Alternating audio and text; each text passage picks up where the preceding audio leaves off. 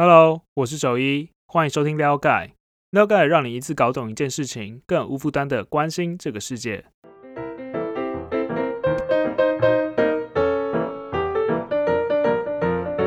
好，照惯例一样来攻上一下。撩盖是一个付费订阅制的图文媒体，那主要是用图文来拉近你和议题的距离。现在我们有新方案，就是新朋友，如果你现在成为会员的话，前三十天只要一元，你就可以每周收到两期的图文，了解重要议题，掌握世界趋势。好，那我们就工商结束啦，进入正题。身为一个土生土长的台湾人。我不知道你有没有跟我一样的感受啦，就是我能够很能够 感受到，就是台湾人口的多元性。因为在我的记忆里面，从小到大身边其实都一直有那种东亚东南亚的脸孔。因为我家旁边就是公园嘛，那小时候就会跑去公园玩呢，时常就会看到公园里面老人家就是在轮椅上面晒太阳，然后旁边就会有一些看起来不太像是台湾人的姐姐阿姨，就是用。我听不懂的语言在聊天，那那个时候他们就会一边聊天啊，一边看老人家有没有什么需求，比如说要喝水啊、擦汗啊什么之类的。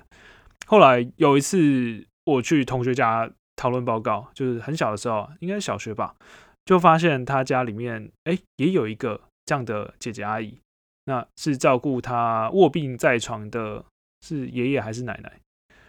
总之那个时候我同学就跟我说，哦，那是。他他是这样讲了，就是说，哦，那是我们家的外劳，哦，所以那个就是我有史以来，就是有印象以来第一次知道这个词啊。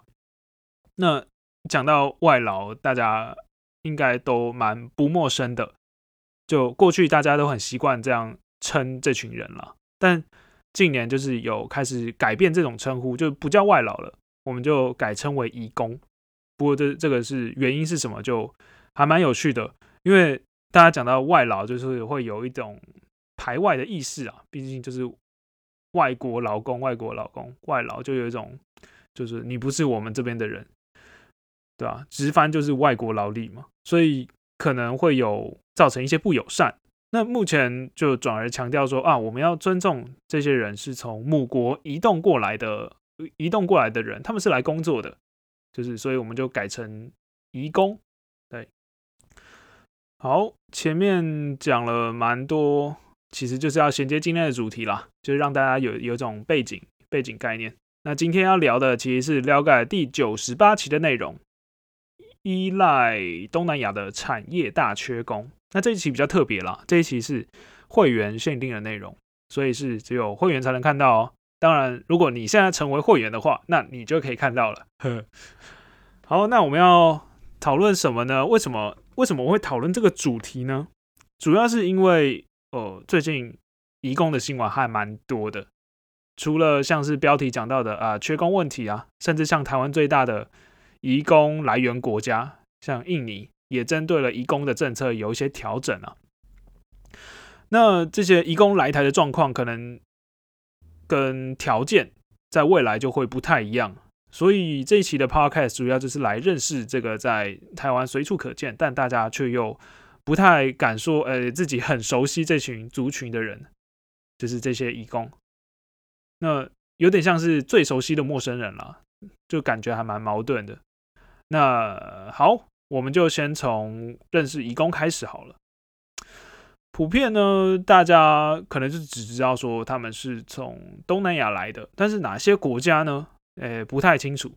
就是根据统计，就一共来自四大国家，分别就是印尼、越南、泰国跟菲律宾。那印尼算是最多的，刚刚有稍微提到一下，印尼大概有三十七 percent 都是印尼的。那越南有三十二，那泰国是八 percent，菲律宾是二十一。所以说，我们可以理解到，印尼的移工来台湾人数是最多，超过三分之一都是印尼人。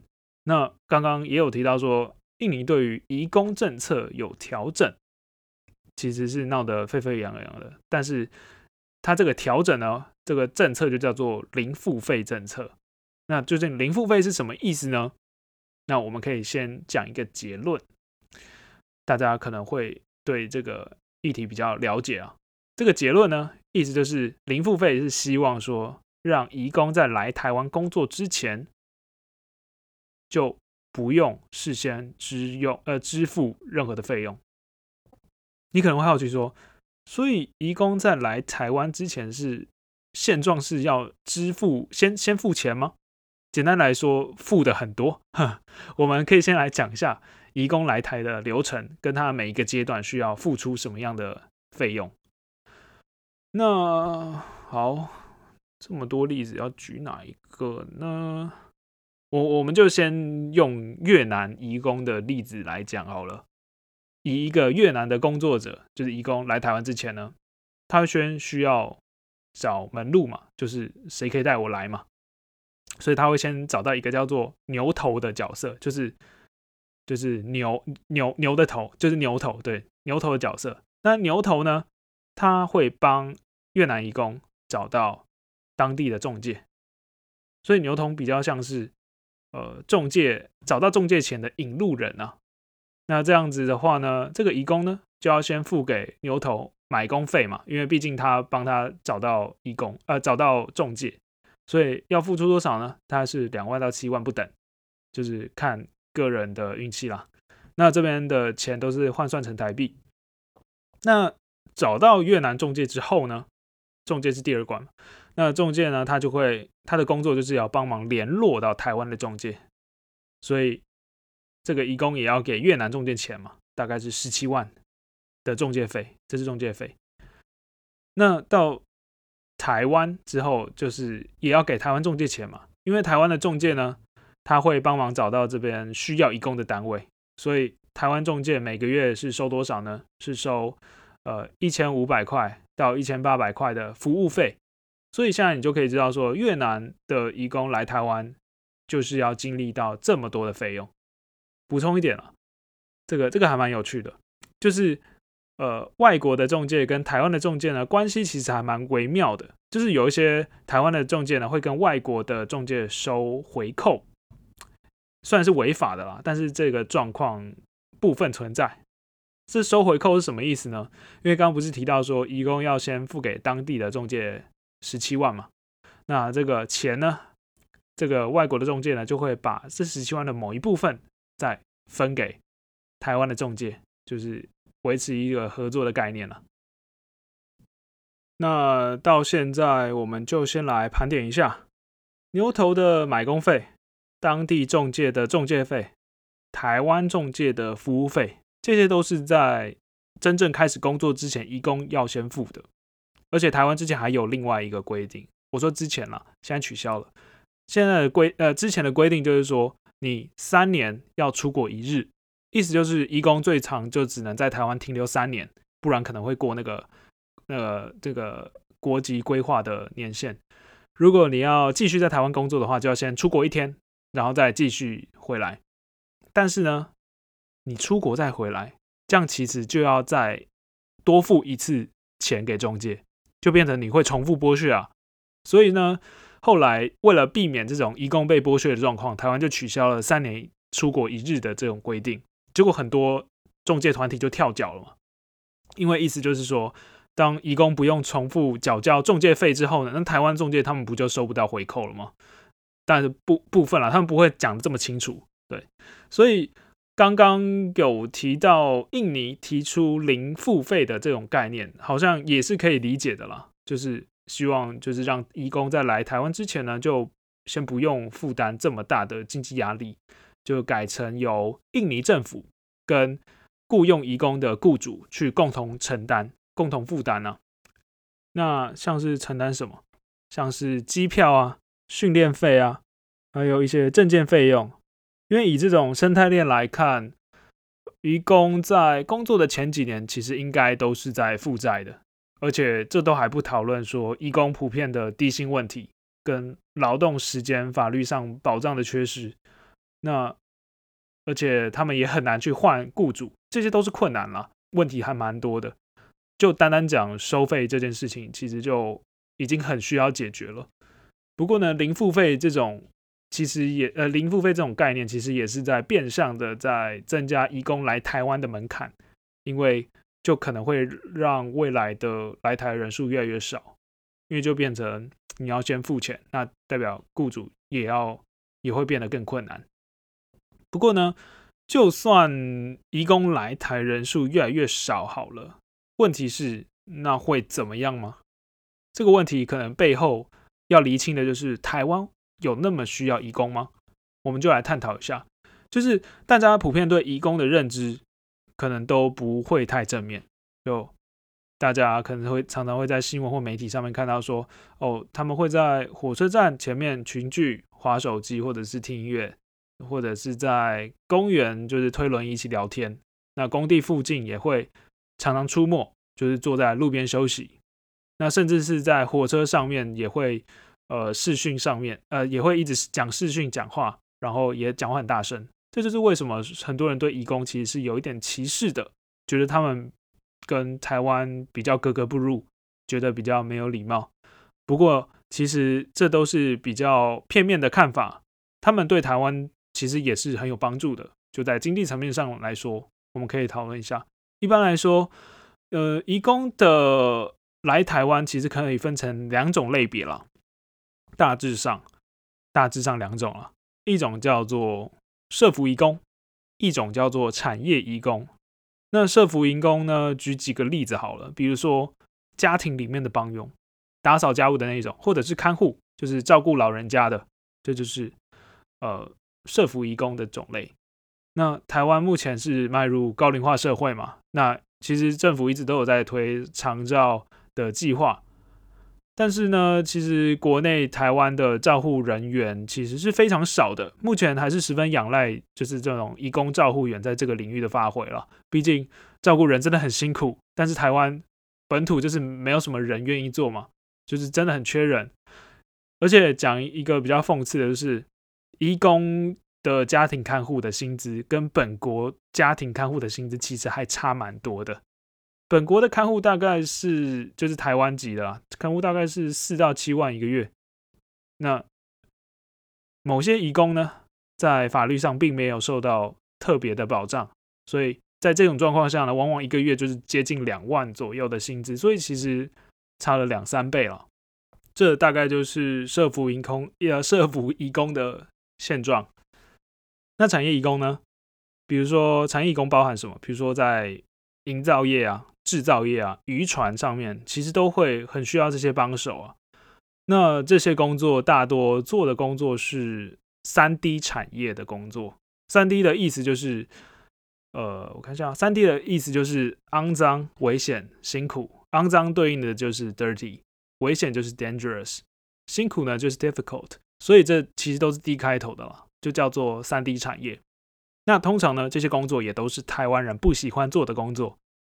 所以常常会看到说，移工人抢台湾人工作的这种言论，其实是有待商榷的。因为就台湾就是很少人会首先去做这些工作嘛，所以当然我们会需要移工来帮忙补助这些劳动力。毕竟三 D 产业并不是大家的首选，嗯。不过呢，这并不代表说这些产业呃并不重要，像是营建业。那盖房子其实是可以带动经济成长的，制造业也就是工业发展的基础嘛。台湾的工业蛮强的。那渔业对台湾也很重要，因为台湾是六大公海捕鱼国之一，所以渔业也很重要。这些产业都不乏这种移工的贡献。不过这些产业也是一直处于缺工的状况，因为缺工就是大家都需要工人嘛。所以大家都在抢，所以其实并不只是台湾在缺而已，我们的附近的国家也在缺。所以当大家都在缺工的时候，这就会凸显一个大趋势，就是大家都要开始保障移工的权益，创造可以更吸引移工去的环境。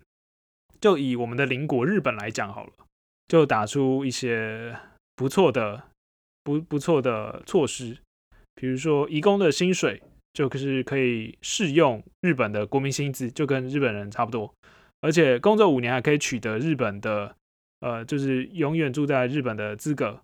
那韩国也打出说也适用韩国的基本薪资，而且有另外一个特点哦，另外一个特点还蛮特别的，就是他们是属于直聘制度。这个直聘制度是什么呢？还蛮重要的，很强很强。因为我们前面举过，呃，越南移工被层层剥削的这个例子嘛。那直聘制度呢，就会规定说，哦，我们不透过私人的中介去引进这些移工。